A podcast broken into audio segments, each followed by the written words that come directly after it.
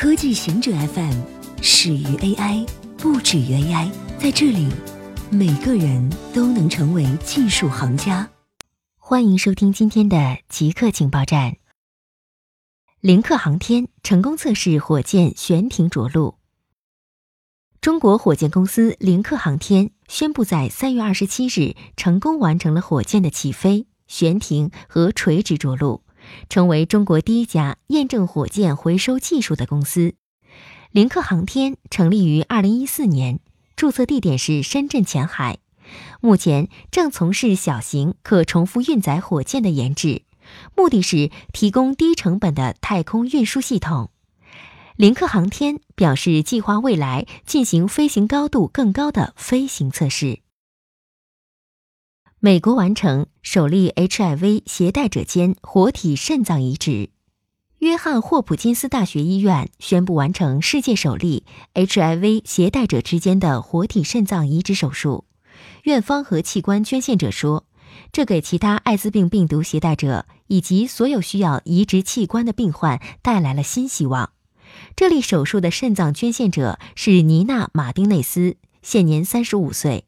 向一名同样携带 HIV 的陌生人捐献自己的一个肾脏，他希望给另一个人的生活带来改变，同时破除社会对 HIV 携带者的偏见。他在手术前告诉美联社记者：“不少人认为 HIV 携带者应该看似病殃殃，而手术会向世人强有力的证明，像我这样的人足够健康到成为一名活体器官捐献者。”他擅长跑步。打算今年秋天参加海军陆战队马拉松赛。新加坡公布打击假新闻的法律草案。新加坡公布了一项应对假新闻的法案草案。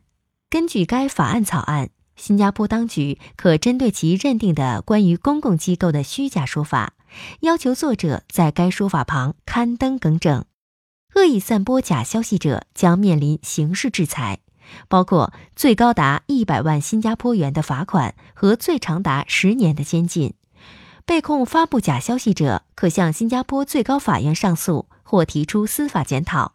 该法案还有待新加坡议会投票表决。日本新年号为令和。日本政府在四月一日上午召开的临时内阁会议上决定取代平成的新年号为令和，出自日本古典万叶集。自日本最初的年号大化起，令和成为第二百四十八个年号。伴随明仁天皇的退位，日本将在五月一日零时起更换为新年号令和。自一九八九年一月八日开始的日本平成时代，将在经过了三十年四个月后落下帷幕。过去的日本年号全部出自中国的古典，这是首次从日本古典取年号。令和出自《万叶集》卷五收录的《大半旅人》的诗歌。中国禁止所有非药用酚酞尼类物质。中国禁止所有非药用酚酞尼类物质。近年来，滥用酚酞尼和类似药品的行为在美国泛滥成灾，对处方阿片类药品上瘾的人纷纷转向非法药品。禁止具有类似化学结构的整类药品，可防止非法制药商迅速改变其生产的药品的化学结构。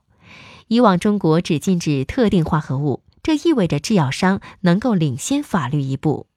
以上就是今天所有的情报内容，本期节目就到这里。固定时间，固定地点，小姑和您下期见。